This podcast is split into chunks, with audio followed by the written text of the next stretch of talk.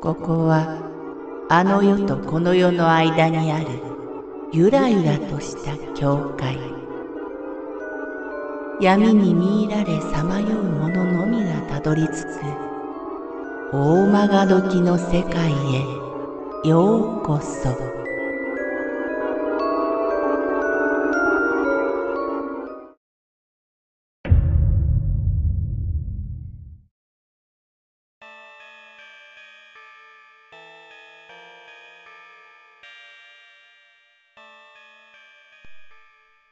半開きの扉。あれは私が初めて見てしまった霊体験です。今までは一度も見たことがなかったのでとても怖く、今でも鮮明に覚えています。小学校の夏休み、おまけに日曜日だったため、家族はみんな8時くらいまでだらだらと寝ていました。いつもの日曜日のように私が一番に起きました。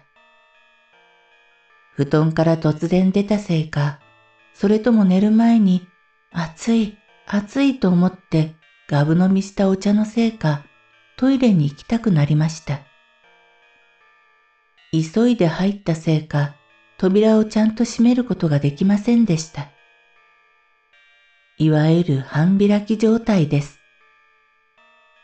ちょっと恥ずかしいと思いながらも用を足し、パッと扉を見たとき、私は凍りついてしまいました。なんと扉の半開きのところにか細い青白い手があったのです。それは向こう側が透けて見える女の手で、扉をつかもうとしていました。ゆっくりゆっくりと確実に扉を開けて自分の姿を見せようとしているようでした。夢かと驚いて目をこすると、そこにはもう手はありませんでした。一体あれは何だったのでしょう。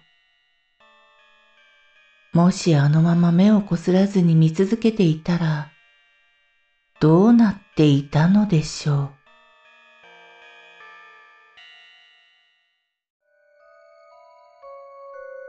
この番組は怪談大曲どき物語に寄せられた投稿をご紹介しております。大曲どき物語無料メールマガジンは月3回発行。怪談系では日本一の2万人を超す読者が毎回震えています。ぜひご登録ください。